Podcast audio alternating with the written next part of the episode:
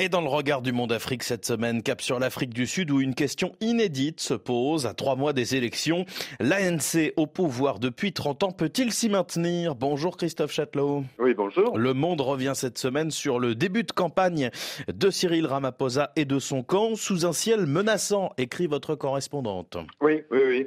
Le, le 29 mai, les Sud-Africains éliront leurs députés qui ensuite désigneront le président. Alors, si la réélection de Cyril Ramaphosa à la présidence et pas vraiment menacée. L'ANC, en revanche, elle, pourrait perdre sa majorité. Euh, ils ont longtemps été habitués à rafler plus de 60% des voix. Mais là, le parti se voit prédire une chute brutale autour de 40-45%, ce qui veut dire des alliances pour gouverner. Et ça, c'est nouveau. Ce serait la première fois depuis la fin de l'apartheid. Alors, la campagne est lancée. Samedi dernier, Cyril Ramaphosa était à Durban, dans un stade plein à craquer, pour restaurer la confiance, dit-il. Sauf que les promesses du parti ont un air de déjà-vu, création de 3 millions d'emplois. Il en avait promis 275 000 en 2019.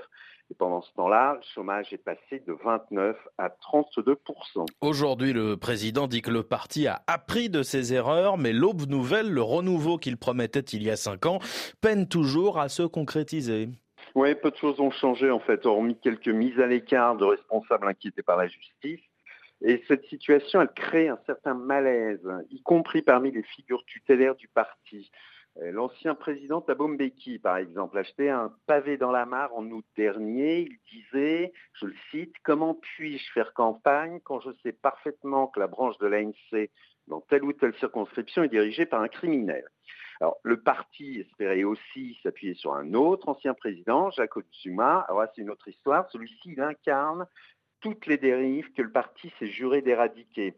Sauf qu'il reste très populaire dans son fief du KwaZulu-Natal.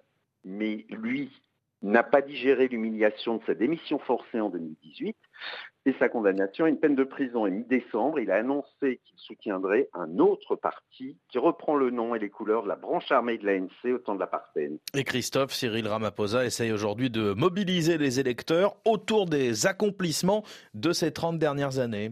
Oui, alors il ranime d'anciens symboles, notamment celui de Tim Swallow, une jeune femme imaginaire censée incarner la génération des bandes free, les Sud-Africains nés libres. Ce serait une femme née en 1994 dans un monde délivré de l'oppression raciale, qui a grandi dans une maison subventionnée, qui a bénéficié de soins gratuits, d'une bourse pour décrocher un diplôme universitaire puis un travail, grâce aux politiques de discrimination positive de l'ANC. Mais euh, derrière cette parabole séduisante, il y a une autre réalité c'est que près de 45% des 15-34 ans n'ont pas d'emploi. L'opposition ne se prive pas de le rappeler. Pour elle, Swallow pourrait tout aussi bien être l'une des 75 personnes que chaque jour en Afrique du Sud ou l'une des 115 femmes victimes quotidiennement de viols ou de violences. Christophe Châtelot, merci beaucoup. En Afrique du Sud, l'ANC entre en campagne sous un ciel menaçant. C'est l'article de votre correspondante à Johannesburg, Mathilde Boussion, à lire sur le monde.fr.